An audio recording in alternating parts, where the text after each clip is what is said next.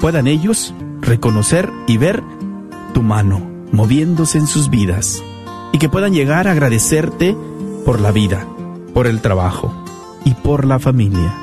Bendícelo, Señor. Especialmente bendice también al que sufre alguna enfermedad. Muéstrale tu amor. Cúbrelo con tu preciosa sangre y confórtalo. Te lo pedimos en tu santo nombre, Jesucristo. Amén.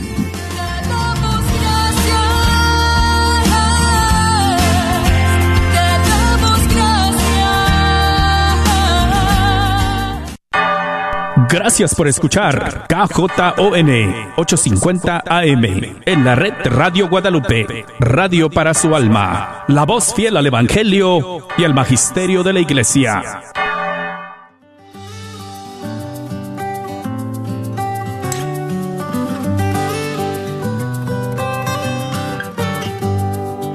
Jesús nos llama a ir al encuentro de su pueblo en todo lugar. Jesús nos llama a ser misioneros, llevando paz y caridad. Hoy es el tiempo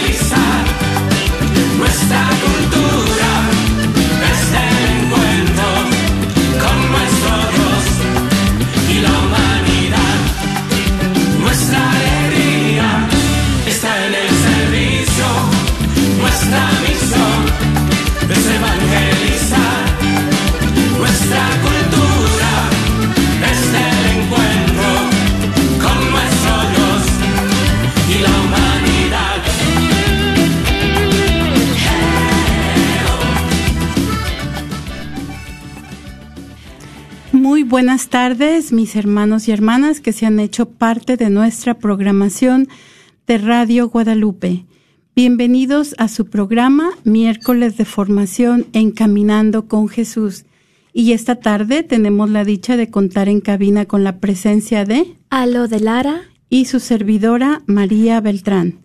Y esta tarde vamos a tener un programa am, que se llama Los profetas, los mensajeros de Dios. Y entonces estamos muy contentos de estar con ustedes en este décimo noveno miércoles, eh, de este miércoles de la décimo novena semana de tiempo ordinario. Y como siempre, estamos muy contentos porque nos acompañan otra vez y estamos en este recorrido por las Sagradas Escrituras, como siempre. Lo invitamos a que no toque ese botón, no le cambie. Estamos en nuestro recorrido y estamos en este programa tan bonito en el que vamos a hablar de los profetas, específicamente de esos mensajeros de Dios, de esas personas que se hicieron la voz de Dios aún este en contra de todas las, las autoridades, aún en medio de tantas persecuciones. Y entonces les recordamos que ustedes son parte muy importante de nuestra programación y los invitamos a que nos acompañen esta tarde y nos respondan a la pregunta. De acuerdo a nuestro bautismo, nosotros somos llamados a ser sacerdotes, profetas y reyes y queremos que nos platiquen cómo es ese llamado profético, ¿verdad? Vamos a escuchar cómo es que los profetas hicieron este caso a ese llamado de Dios y cómo cada uno de nosotros en nuestro llamado bautismal somos parte de ese llamado profético. Entonces, eh, vamos a comenzar entonces, como siempre, con nuestra oración inicial. Después vamos a hacer una pequeña reflexión y vamos a hablar eh, en esta introducción a las Sagradas Escrituras acerca de los profetas y esperamos que ustedes a lo largo del programa nos acompañen compartiéndose, compartiéndonos, perdón, cómo respondo al llamado bautismal, ¿verdad? ¿Cómo respondo a mi llamado bautismal como profeta? Entonces, y esto es llamándonos al 1-800-701-0373. y invitamos, los invitamos a todos a ponernos en la presencia del Señor. En el nombre del Padre, del Hijo y del Espíritu Santo. Amén. Oh María, tú resplandeces siempre en nuestro camino como signo de salvación y de esperanza nosotros, nosotros confiamos a ti, salud de los enfermos, que bajo la cruz estuviste asociada al dolor de Jesús, manteniendo firme tu fe. Tú, salvación de todos los pueblos, sabes de qué tenemos necesidad y estamos seguros que proveerás, para que, como en Caná de Galilea, pueda volver la alegría y la fiesta después de este momento de prueba. Ayúdanos, Madre del Divino Amor, a conformarnos a la voluntad del Padre y a hacer lo que nos dirá Jesús, quien ha tomado sobre sí nuestros sufrimientos y ha llevado nuestros dolores para conducirnos a través de la cruz a la alegría de la resurrección. Bajo tu protección buscamos refugio, Santa Madre de Dios, no desprecies nuestras súplicas que estamos en la prueba, y libéranos de todo pecado, oh Virgen gloriosa y bendita. Amén. En el nombre del Padre, del Hijo y del Espíritu Santo. Amén. Y esta tarde vamos a tomar nuestra reflexión de una reflexión del Papa Benedicto acerca del profeta y la oración. Y el Papa nos dice que en la historia religiosa del antiguo Israel, tuvieron una gran relevancia los profetas con su enseñanza y con su predicación. Y entre ellos el Papa menciona la, figura del profeta Elías, que al ser llamado por Dios para llevar al pueblo a la conversión, eh, él hace esta, este trabajo tan importante a nombre del Señor. Entonces también el Papa nos dice que el nombre de Elías significa el Señor es mi Dios. Y junto con este nombre se desarrolla su vida, que está totalmente consagrada a suscitar en el pueblo el reconocimiento del Señor como único Dios. Entonces nos dice el, libro de la Siráside que surgió el profeta Elías como un fuego y que su palabra quemaba como una antorcha. Y con esta llama Israel vuelve a encontrar su camino hacia Dios. En este ministerio Elías invoca al Señor para que devuelva la vida al hijo de una viuda que lo había hospedado, y grita a Dios su cansancio y su angustia mientras huye por el desierto, buscado a muerte por la reina Jezabel. Pero es sobre todo en el Monte Carmelo donde se muestra en todo su poder de intercesor cuando ante todo Israel reza al Señor para que se manifieste y convierta el corazón del pueblo. Este episodio entonces va a ser narrado en el libro de los reyes. Ah, entonces, en este tiempo del, del, profeta Elías nos encontramos en el reino del norte y precisamente esta tarde vamos a hablar de los profetas del reino del norte en el siglo 8 y 9 antes de Cristo. En ese tiempo en que reinaba el rey Ahab y que en un momento en el que Israel había creado una situación de abierto sincretismo. Junto al Señor, el pueblo adoraba a Baal. Así es que no lo hace su Dios único, sino que puede adorar a los dos dioses. O él es lo que cree, ¿verdad? El ídolo entonces va a tranquilizar al pueblo porque se creía que desde él venía el don de la lluvia y al que por, por ello se le atribuía el poder de dar fertilidad a los campos y vida a los hombres y al ganado. Entonces están creyendo a Baal como el rey de la vida, tanto de los campos como de los hombres, y aún pretenden seguir al Señor, Dios que es un Dios invisible y misterioso. Al mismo tiempo, entonces el pueblo busca seguridad también en un Dios comprensible y previsible, del que creían poder obtener fecundidad y prosperidad a cambio de sacrificios. Israel estaba cediendo a la seducción de la idolatría, la continua tentación del creyente, creyendo poder servir a dos señores y facilitar los caminos inaccesibles de la fe en el Omnipotente, poniendo su confianza también en un Dios impotente que ha sido hecho por los hombres. Para desenmascarar esta actitud, Elías hace que se reúna el pueblo de Israel en el Monte Carmelo y pone ante la necesidad de hacer una elección. Si el Señor es Dios, síganlo, y si lo es Baal, entonces sigan a Baal. Y el profeta, portador del amor de Dios, no deja solo a su pueblo ante esta elección, sino que le ayuda indicando el signo que va a revelar la verdad. Tanto él como los profetas de Baal van a preparar un sacrificio y van a rezar, y el verdadero Dios se va a manifestar respondiendo con el fuego que consumirá la ofrenda. Y así comienza la confrontación entre el profeta Elías y los seguidores de Baal. También va a comenzar la confrontación entre dos formas completamente distintas de dirigirse a Dios y de orar. Los profetas de Baal gritan, se agitan, bailan, entran en un estado de exaltación, llegando a hacerse cortaduras en el cuerpo, y recurren a sí mismos para interpelar a sus Dios, confiando en sus propias capacidades para convocar su respuesta. Se revela así la realidad engañosa del ídolo. Está pensado por el hombre como algo de lo que puede disponer, que se puede gestionar con las propias fuerzas al que se le puede acceder a partir de sí mismos y de la propia fuerza vital.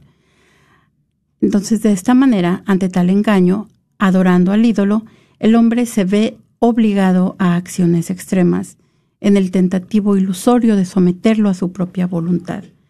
Por ello, los profetas de Baal llegan incluso a hacerse daño, a hacerse heridas en el cuerpo en un gesto dramáticamente irónico, para obtener una respuesta un signo de vida de su Dios, se cubren de sangre, recubriéndose simbólicamente de muerte. En cambio, el profeta Elías pide al pueblo que se acerque, implicando así su acción y su súplica. El objetivo del desafío que lanza él a los profetas de Baal era volver a llevar a Dios al pueblo que se había extraviado siguiendo a los ídolos. Por eso quiere que Israel se una a él, siendo partícipe y protagonista de su oración y de cuanto está sucediendo. Después el profeta erige un altar, utilizando doce piedras según el número de las tribus de los hijos de Jacob, al que se había dirigido esta palabra del Señor. Tu nombre será Israel. Estas, piedras representan a todo Israel y son la memoria tangible de la historia de elección, de predilección y de salvación de la que el pueblo ha sido objeto. El gesto litúrgico de Elías tiene un alcance decisivo.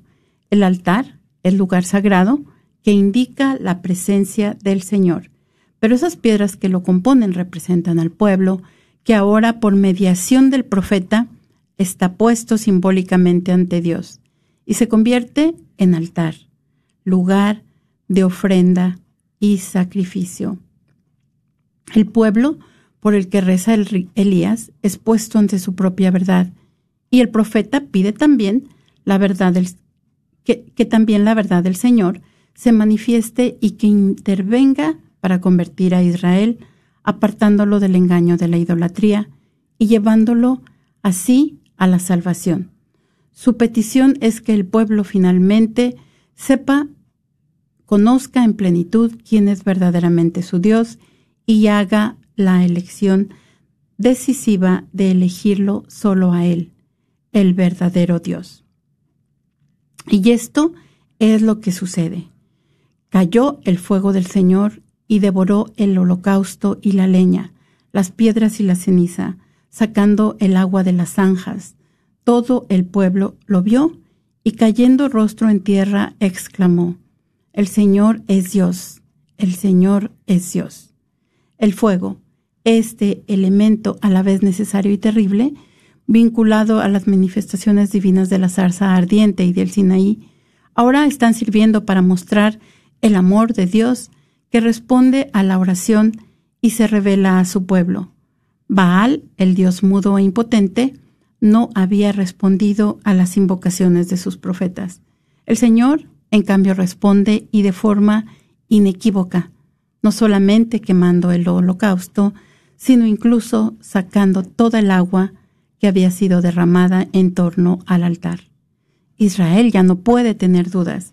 La misericordia divina ha salido al encuentro de su debilidad, de sus dudas, de su falta de fe.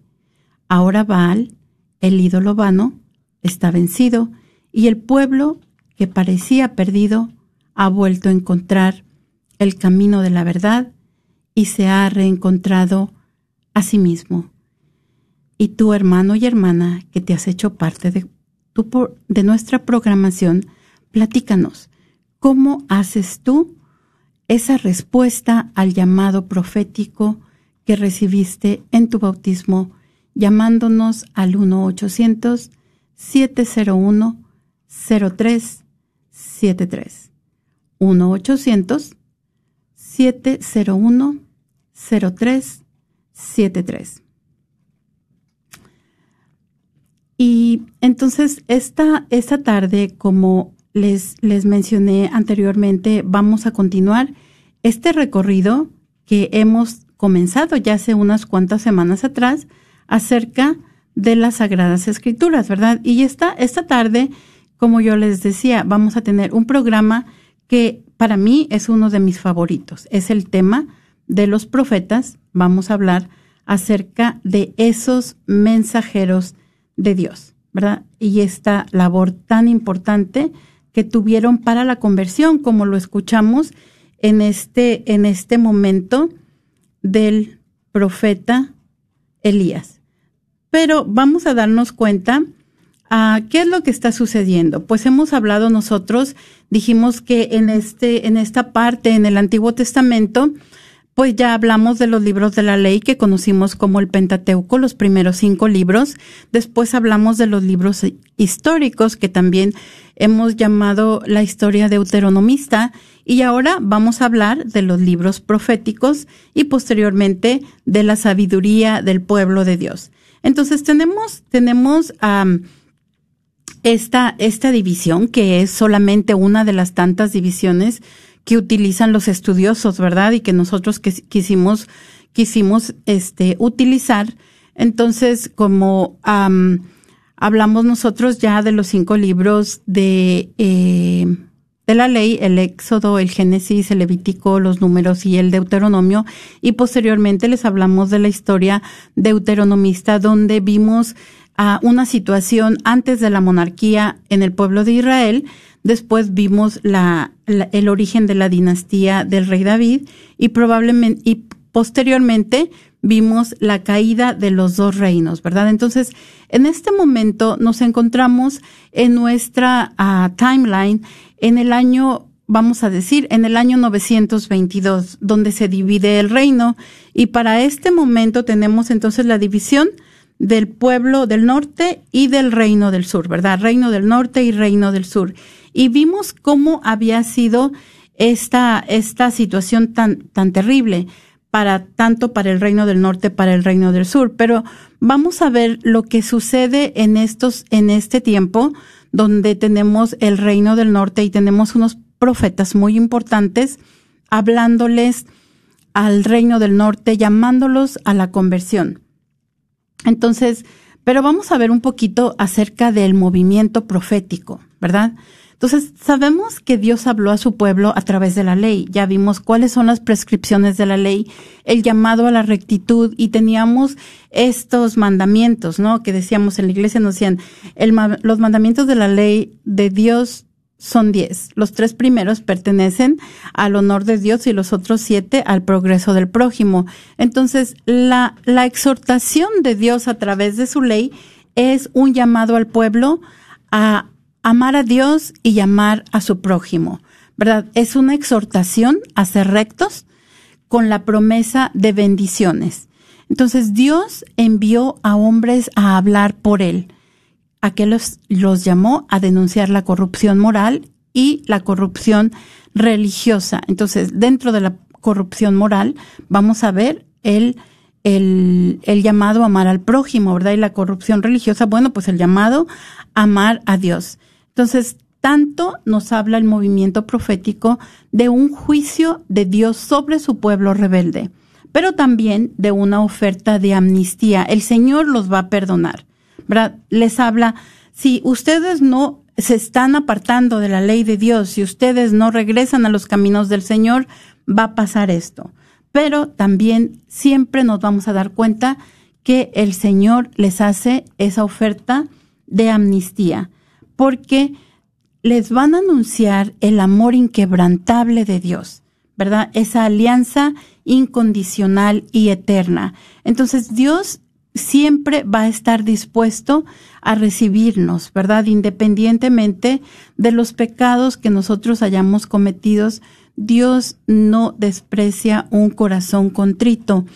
Y vamos a ver que dentro de las características de los profetas vamos a ver unos signos muy importantes. Ellos siempre van a ser llamados por Dios, ¿verdad? Ellos van a ser también unos mensajeros muy impopulares para la clase gobernante. Nunca van a ser populares. ¿Por qué? Porque les van a decir en qué se están equivocando. No sé si ustedes recuerdan cuando hablábamos de los reyes, decíamos con la monarquía surge la profecía. ¿Por qué? Porque alguien le va a tener que recordar a los reyes lo que está haciendo mal.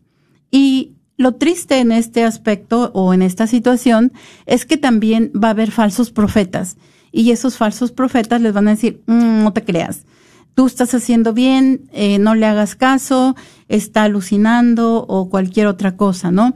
Entonces, los profetas siempre van a dejar su estilo de vida para seguir el llamado del Señor y generalmente van a hablar en primera persona, como si hablara Dios y este va a ser el llamado. Esto dice el Señor. Entonces ellos van a ser mensajeros, van a ser protectores de la palabra de Dios, podemos decir también protectores de la ley, van a ser defensores de los pobres y van a ser servidores de Dios y su palabra. Entonces, Naví va a designar este término hebreo, va a designar a alguien encargado de proclamar. Eh, clamar ante o clamar en lugar de. Y esto nosotros podemos traducir en español a que es el profeta quien habla por Dios, ¿verdad? Los profetas siempre van a estar conectados a Moisés y ya la alianza, ¿verdad? A las tablas de la ley. Van a estar conectados a Moisés. ¿Por qué podemos decir que esto sucede? Bueno, Moisés escuchó el llamado de Dios y se lo comunicó a su pueblo. Y nos dice el libro del Deuteronomio que nunca más surgió en Israel un profeta igual a Moisés, con, el, con quien el Señor departía cara a cara. Entonces, Moisés va a ser el profeta por excelencia.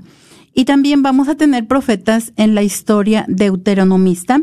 Y estos profetas no tienen un libro como los profetas que nosotros vemos en la Biblia, ¿verdad? Pero igualmente ellos son profetas y entre ellos se encuentra Samuel y Débora que fueron jueces. Samuel fue el último de los jueces y también fue el profeta porque él era quien le traía la palabra de Dios tanto al rey David, perdón, al rey, al rey Saúl, ¿verdad? Ah, también vamos a tener a Débora que se conoce como una profetisa y vamos a tener también a otros profetas que encontramos en los libros de los reyes y en el libro de Samuel, como es Natán, Elías y Eliseo. Si recordamos, Natán fue quien le habló al rey David a nombre de Dios cuando cometió su pecado y vamos a ver el profeta Elías que acabamos de escuchar la reflexión acerca de él que fue hablar con el rey Ahab cuando cometió tantas cosas terribles junto con su esposa Jezabel. Y también tenemos aquí al profeta Eliseos, que Eliseo, perdón, que va a ser el, ah, el sucesor de Elías, ¿verdad? Él va a ser quien va a continuar el trabajo de Elías. Entonces, les invitamos esta tarde a que nos llamen, a que nos llamen y nos compartan cómo ustedes realizan ese llamado eh, profético, ¿verdad? Que somos llamados a ser sacerdotes, profetas y reyes al recibir nuestro bautismo.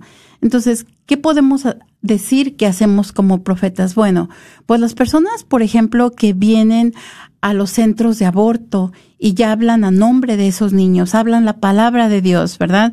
Están rezando para que se salven esas vidas y de cierta manera están haciendo un llamado a respetar la vida, porque la vida solamente le pertenece a Dios, el dador de vida, y también cuidando que se respete tanto la vida de las madres como de los bebés que están por nacer, ¿verdad? Esa es una manera en la que realizamos nuestro llamado profético. Y también, si en alguna ocasión somos defensores de alguien que no podría defenderse de otra manera, también estamos realizando nuestro llamado profético. Eh, ¿Qué es lo que dice Dios? Los padres cuando están educando a sus hijos, ¿verdad? Y haciéndoles conocer la ley de Dios, pues también están realizando un llamado profético. Entonces, cualquier cosa que nosotros hagamos a nombre del Señor, estamos realizando nuestro llamado profético. Por eso los invitamos a que nos llamen al 1-800-701-0373. Entonces, ¿cómo se, ¿cómo se realiza este llamado profético? ¿Cómo Dios llama a sus profetas? Bueno, pues tenemos cinco características, ¿verdad? Se realiza en un lugar de misterio y santidad. Dios siempre es quien inicia el llamado. La persona se va a resistir, pero Dios va a tranquilizarlo. También Dios va a enviar a esta persona a una misión. Y tenemos, como dijimos, Moisés es el profeta por excelencia, pues vamos a tener el llamado de Moisés. Y el llamado de Moisés en realidad inicia al inicio del capítulo 3 del libro del Éxodo, pero solamente elegimos una pequeña porción. Ah, tenemos que el Señor llama a Moisés desde una zarza ardiente y ese es el lugar de misterio y santidad. Dios mismo le dice a Moisés, quítate las sandalias porque la tierra que pisas es tierra sagrada, ¿verdad? Entonces Dios va a iniciar el llamado, ya lo vemos aquí. Ahora le dice, la persona se resiste. ¿Qué nos dice el libro del Éxodo? Ahora ve, yo te envío al faraón para que saques de Egipto a mi pueblo, a los israelitas. Pero Moisés le dijo a Dios, ¿quién soy yo para presentarme ante el faraón y hacer salir de Egipto a los israelitas, entonces aquí vemos cómo Moisés se resiste al llamado y Dios tranquiliza a la persona. Y la manera en la que Dios tranquiliza a la persona va a ser muchas veces estas palabras, yo estaré contigo, ¿verdad? Entonces Dios va a enviar a la persona a una misión. Yo estaré contigo, le dijo Dios, y esta será la señal de que soy yo el que te envía. Después que haga salir de Egipto al pueblo, ustedes van a dar culto a Dios en esta montaña. Entonces vamos a ver, vamos a tener este mismo ejemplo para el profeta Isaías, para el profeta Jeremías y para muchos otros profetas. Y vamos a ver el llamado profético de Jeremías. Eh, nos dice este texto de, en el primer capítulo del libro de Jeremías que la palabra del Señor llegó a mí en estos términos. Antes de formarte en el vientre de tu madre, ya te conocía. Antes de que salieras del seno, ya te había consagrado.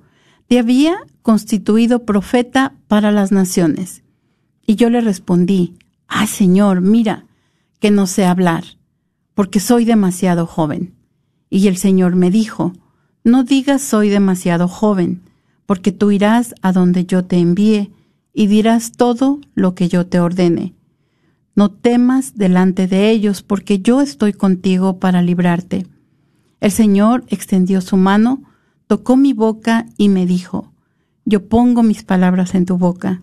Yo te establezco en este día sobre las naciones y sobre los reinos para arrancar y derribar, para perder y demoler, para edificar y plantar. Entonces, este llamado profético es maravilloso porque cada, de, cada uno de nosotros podemos reconocernos como ese profeta que Dios, este, que antes de formarnos en el vientre de nuestras madres, Dios ya nos conocía, ¿verdad? Entonces, ¿de qué manera somos nosotros llamados o se las voy a poner más fácil. Platíquenos quién es su profeta favorito, ¿verdad? Eh, tal vez es una pregunta un poco difícil la que hice, pero ¿quién es su profeta, quién es su profeta favorito en el Antiguo Testamento o también en el Nuevo Testamento? Si tienen un, su profeta es Juan el Bautista, pues bueno, en el Nuevo Testamento. Entonces los invitamos a que nos llamen si nos están escuchando esta tarde, este, en esta, en esta charla, en esta Introducción a las Escrituras, donde estamos hablando de los profetas. Al 1-800-701-0373. Y vamos a ver entonces algunas otras características de los profetas. ¿Cuáles son las características del profeta? Dios habla, ¿verdad? Dios habla a través de la palabra humana. Entonces el, el, profeta se convierte en ese portavoz del Señor. Él es el que va a hablar por Dios. Va a utilizar metáforas, va a utilizar imágenes y va a utilizar gestos provocadores. Y todo esto lo vamos a ver más adelante cuando vemos al profeta. Va a realizar también actos simbólicos. Eh, va a estar sujeto a visiones y revelaciones. Dios le va a dar su palabra a través de visiones y de revelaciones y él mismo entonces va a expresar la palabra de Dios a través de sus palabras, a través de su persona, de su personalidad y, y a través de su vida.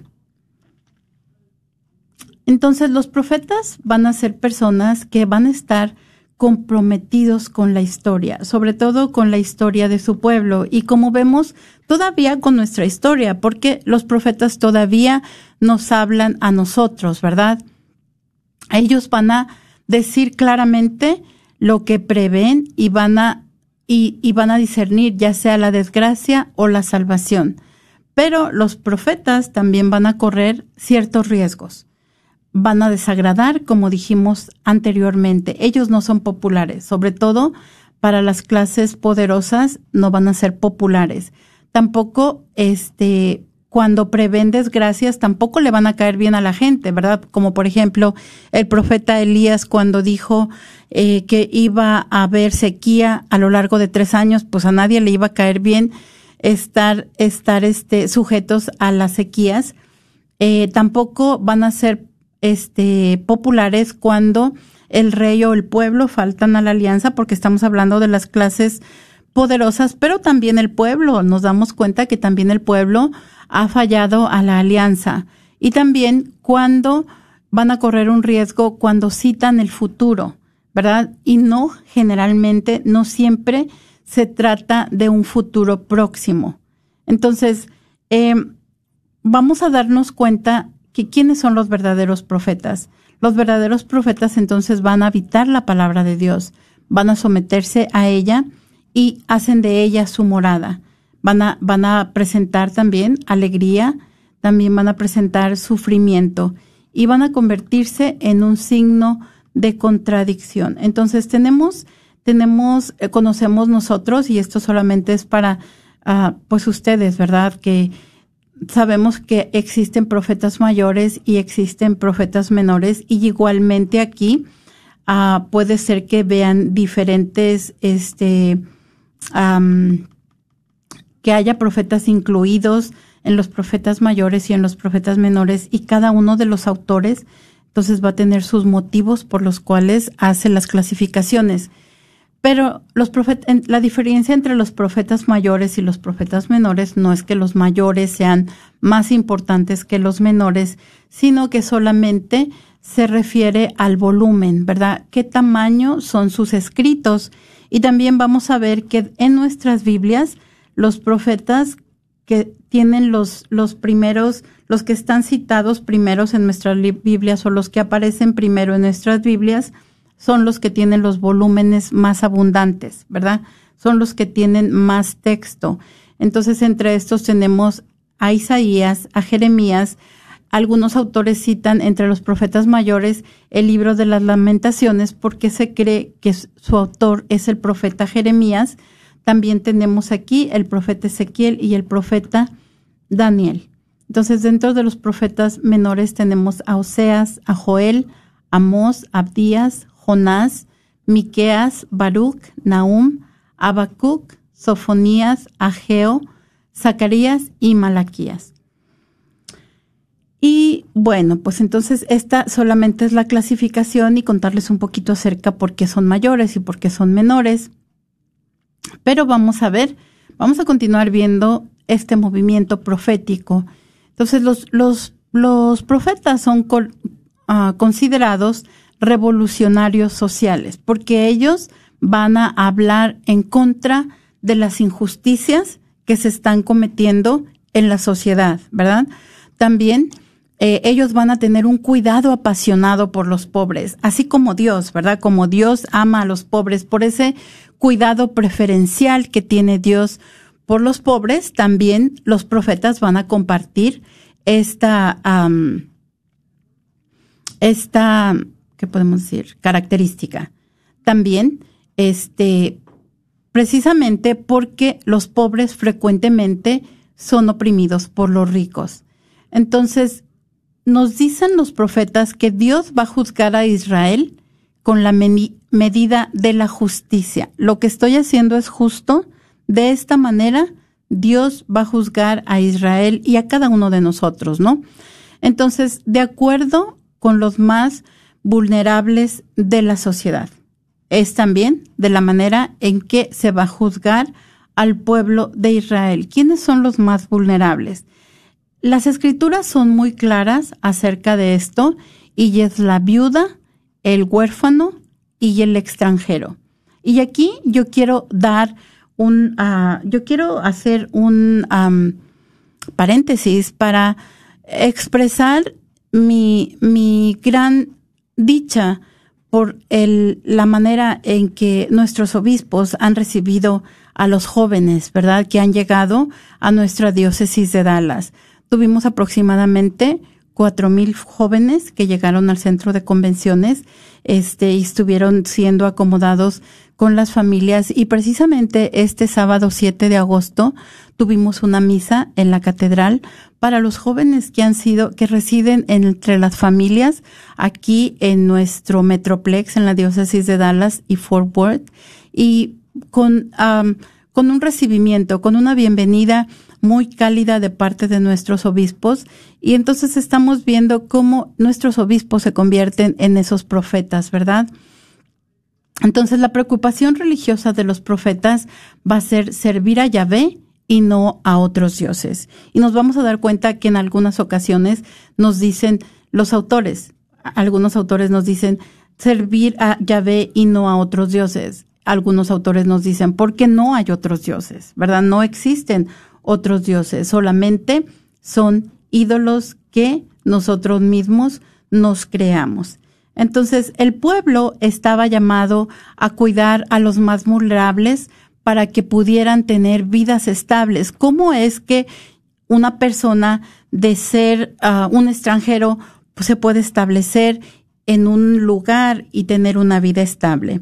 Entonces, vamos a ver, por ejemplo, la denuncia que hacía el profeta Isaías, ¿verdad?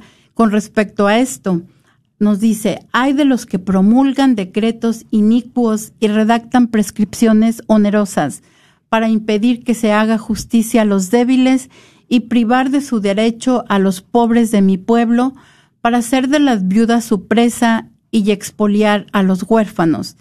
¿Qué harán ustedes el día del castigo cuando llegue de lejos la tormenta?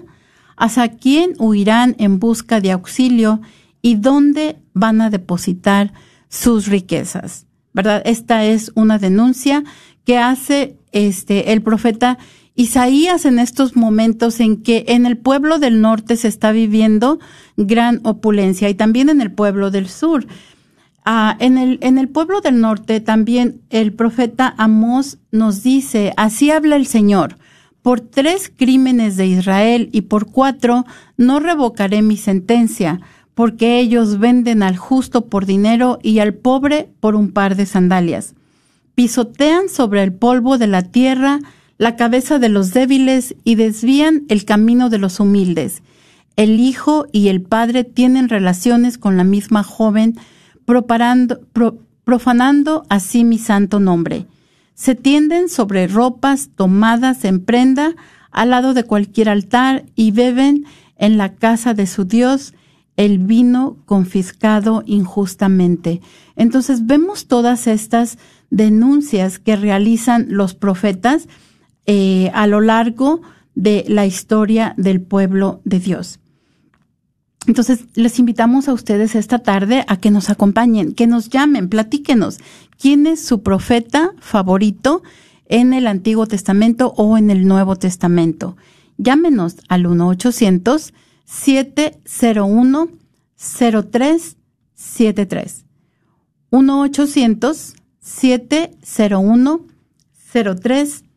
701-0373. 1-800-701-0373.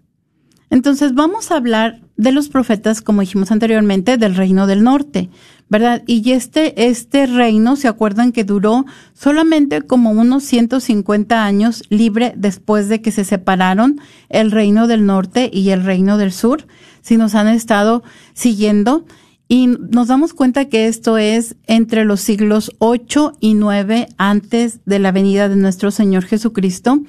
¿Qué es lo que hacen los profetas entonces en este tiempo? Ellos van a llamar al pueblo a que tengan una relación correcta con Dios. Vamos a ver que van a estar realizando un culto a Baal y a otros dioses cananeos y también a Yahvé. No es que hicieron a Yahvé a un lado, sino que vamos a tener a los dos dioses, ¿verdad? Cada uno para lo que nos convenga.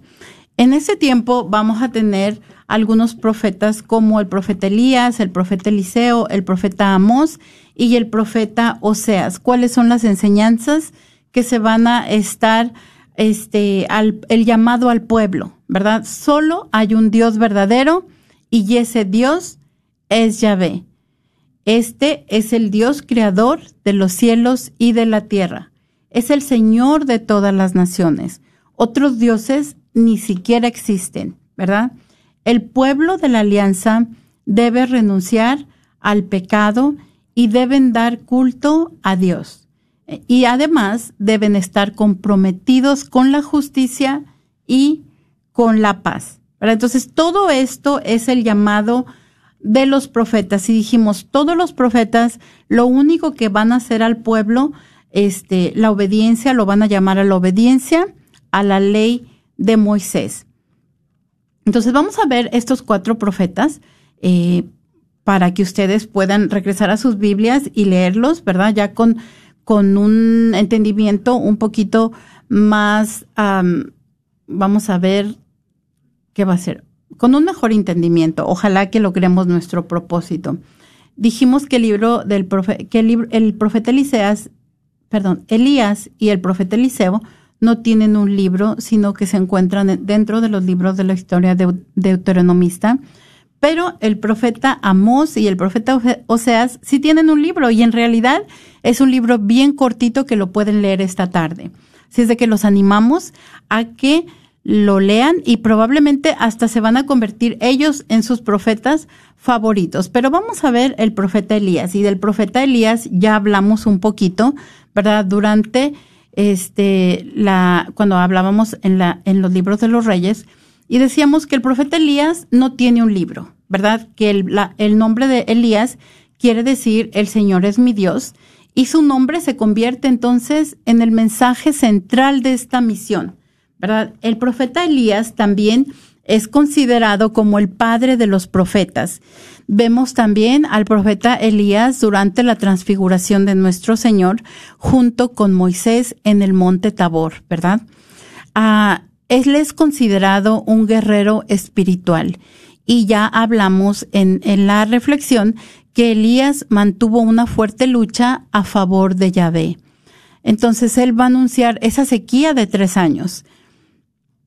Y también eh, de esta manera, esto es lo que Elías anuncia al pueblo. Por la vida del Señor, el Dios de Israel, a quien yo sirvo, no habrá estos años rocío ni lluvia a menos que yo lo diga. Esto lo, vemos en el libro de los reyes, en el capítulo 17, y vemos en el capítulo 18 posteriormente cuando el Señor le llama y le dice, preséntate a Jab, que voy a enviar el agua. Entonces, vamos a ver ¿Por qué es tan importante el profeta Elías, verdad? Una cosa que eh, el Señor va a enviar el agua tiene que ver con la creencia que Baal era el dios del agua. Entonces, bueno, si Baal es el dios del agua y yo no mando, yo ya ve, voy a ordenar esta sequía por tres años, pues háblenle a Baal para que mande el agua, ¿verdad? Si es así. Pero nos damos cuenta que en realidad se establece este, esta, manera en la que Yahvé prueba ser el verdadero Dios de la vida, el verdadero Dios del agua. Otra manera en la que muestra que Yahvé es el Dios de la vida es con la sanación del hijo de la viuda. Y, y posteriormente vemos también en el sacrificio en el Carmelo que Él muestra quién es el verdadero Dios de la naturaleza enviando el fuego sobre el holocausto. Entonces, posteriormente vamos a ver que Elías se encuentra con el Señor en el Oreb porque eh, el rey va a ser hostil al profeta del Señor, ¿verdad? Vamos a ver aquí los peligros de la monarquía que había denunciado el profeta Samuel. El, el, profeta ya quiere morir. Nos vemos esta persecución encarnizada de la reina Jezabel y nos damos cuenta que, en una, que un ángel del Señor va a alimentar a Elías y él va a escuchar la voz del Señor en el murmullo eh, de una suave brisa. Posteriormente vamos a, vamos a ver que Dios mismo le dice a Elías que va a ungir a Eliseo como su sucesor, va, va a ungir a Eliseo como el profeta que va a seguirle y nos dice el segundo libro de los reyes que Elías fue llevado al cielo en un carro de fuego con caballos también de fuego y subió al cielo en un torbellino. Todo esto en presencia del profeta Eliseo, ¿verdad? Entonces el profeta Eliseo, como dijimos, va a continuar el trabajo de Elías y nos dicen las Sagradas Escrituras que el espíritu de Elías se posó sobre Eliseo. Eh, él va a tener una voz profética con respecto a la justicia y nos va a mostrar la relación de Yahvé con otras naciones. Eh, nos damos cuenta cómo eh, esta, esta misión de Dios no es una misión que solamente, este, como lo creía el pueblo de Dios, que Él era su Dios personal, sino nos damos cuenta, nos permite ver estas narrativas del profeta Eliseo, cómo la salvación se va a abrir a un extranjero, ¿verdad? Y nos damos cuenta que esto se extiende el favor de Dios al linaje de los humildes. La sanación del extranjero leproso Naamán. Entonces, Yahvé va a estar ligado a la tierra de Israel, claro, definitivamente, pero también va a ser el Dios del universo. Eh, entonces, nos damos cuenta que dentro de los profetas preexílicos, antes del exilio, vamos a tener eh, en el libro de Samuel y de los Reyes episodios de la vida de, los, de estos profetas. Y en el norte vamos a ver eh, otros profetas, y dijimos de estos profetas del norte, aparte del profeta Elías y el profeta Eliseo, vamos a hablar del profeta Amós y del profeta Oseas.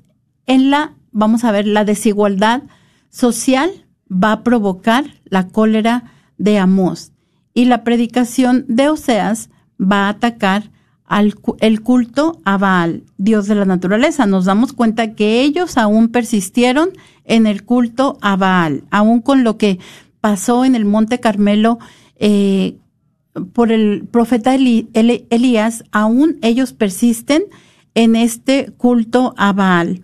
Entonces, este Israel fraccionado se va encaminando a su ruina.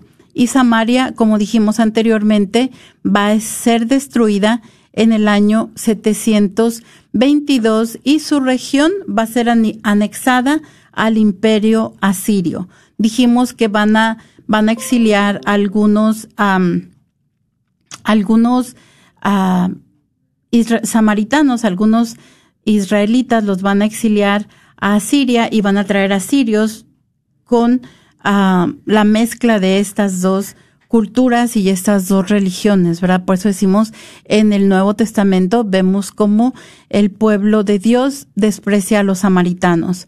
Entonces, pero vamos a ver un poquito acerca del profeta Amós, ¿verdad? Ah, entonces, el, el, profeta Amós nos los describe eh, las Sagradas Escrituras como un pastor y labrador que apacentaba sus ovejas y cultivaba higos, ¿verdad? Él en realidad no era del pueblo del norte, él pertenecía al reino de Judá, pero Dios lo llama a predicar a Israel contra la corrupción moral y religiosa. Y inclusive a él lo mandan de regreso a su pueblo, ¿verdad? Tú que tú no eres de aquí, vete para tu casa, ¿no? Ah, entonces, él se convierte en este intrépido defensor de la ley de Dios. Él va a luchar contra el culto al becerro de oro que fue erigido en Betel. ¿Se recuerdan que dijimos que cuando se separaron eh, el reino del norte y el sur, Jeroboam eh, pone dos, dos este, templos, uno en Dan y otro en Betel, y pone becerros de oro. Y Amos precisamente va a venir a luchar contra este culto al becerro de oro que estaba en Betel. Y él va a, a, a hacer ciertas profecías contra este Israel por sus extorsiones, por su avaricia, por sus fraudes y por su idolatría. Va a haber un lujo de los poderosos, que es un insulto para la miseria en la que vive el pueblo. ¿Verdad? Condena entonces a nombre de Dios la vida corrompida que se, que se vive en estas ciudades y también va a condenar las desigualdades sociales que claman al cielo como una injusticia y protesta por esa, por esa falsa seguridad depositada en los ritos religiosos que están vacíos porque no llevan a compromisos personales, ¿verdad? Entonces nos dice que Dios va a castigar a, los poderosos. También el profeta Amós va a realizar una crítica a las idolatrías, este, a la violencia, a la injusticia, a la corrupción en la que está sumida el rebaño elegido de Dios. Y que entonces estamos, estamos viendo en realidad, ¿de qué se tratan los profetas? Pues los profetas están nos están llamando a tener esa relación con Dios, ¿verdad? Ese amor con Dios, ese llamado de Dios a todos los hombres a amar a Dios y llamar al prójimo, a no dejarnos llevar por las idolatrías que cada uno de nosotros este, nos encontramos enfrentadas en nuestros tiempos, ¿verdad? Ah, el, el, profeta Oseas va a tener una característica muy importante. Él nos habla el proceso del pueblo infiel, ¿verdad? Sobre todo, es el matrimonio del profeta Oseas con Gomer por orden del Señor. Lo llama a casarse con una prostituta y va a ser esa metáfora viviente de la relación entre Dios e Israel, ¿verdad? Eh, el Dios de Oseas es un Dios enamorado y casado. Él se ha casado con su pueblo, Él se ha casado con cada uno de nosotros, pero es traicionado por ese pueblo que prefiere a Baal, que prefiere, este, eh, que no ha comprendido su amor, que no ha comprendido que Dios ama como un marido fiel y entonces Israel se, se vuelve a otros dioses. Ah, pero el Dios de, de Oseas también es un Dios enfadado que promete venganza. La castigaré por los días dedicados a Baal, cuando seguía a sus amantes y se olvidaba de mí. Pero sobre todo el mensaje que nos da el profeta Amós es que Dios no puede dejar de amar. Es un mensaje de amor compasivo. Es un mensaje que nos llama al arrepentimiento, que nos llama a tener esperanza porque Dios prometió a amar. y también nos recuerda que el pecado produce sufrimiento. Y tenemos esta frase maravillosa de Dios a su pueblo. Por ello la seduciré, la llevaré al desierto y le hablaré al corazón. Te haré mi esposa para siempre. Te haré mi esposa en justicia y en derecho, en amor y benevolencia. Te haré mi esposa en la fidelidad y tú conocerás al Señor. Muy, muchas gracias a todos por estar con nosotros esta tarde. Los invitamos a que nos acompañen la próxima semana a seguir explorando la vida de los profetas en este su programa, miércoles de formación Encaminando con Jesús. Que Dios los bendiga.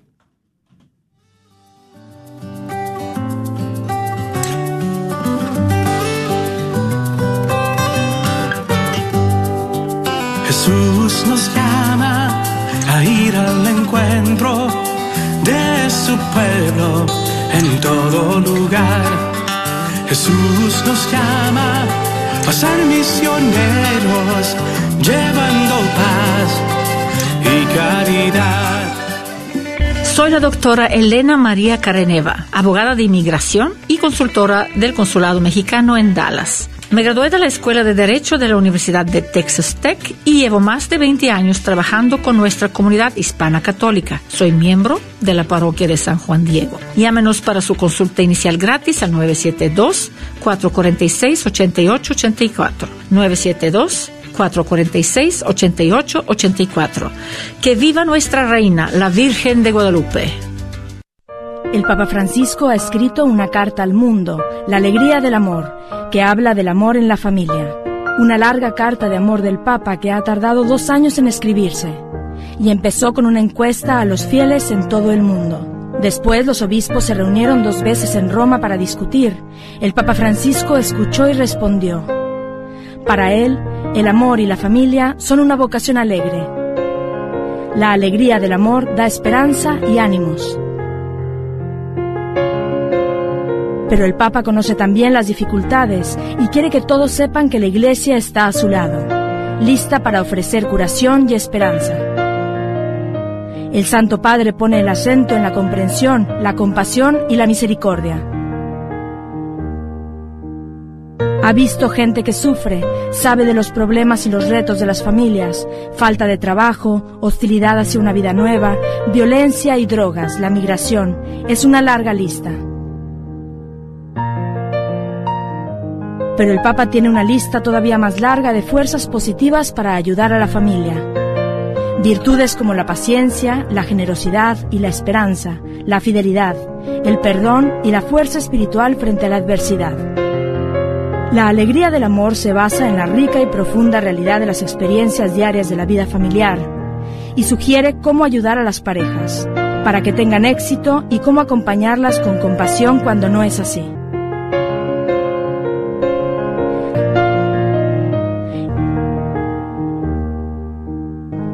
El Papa dice sí a la educación sexual en una época en que la sexualidad tiende a trivializarse. Gracias por escuchar KJON 850 AM en la red Radio Guadalupe, radio para su alma, la voz fiel al Evangelio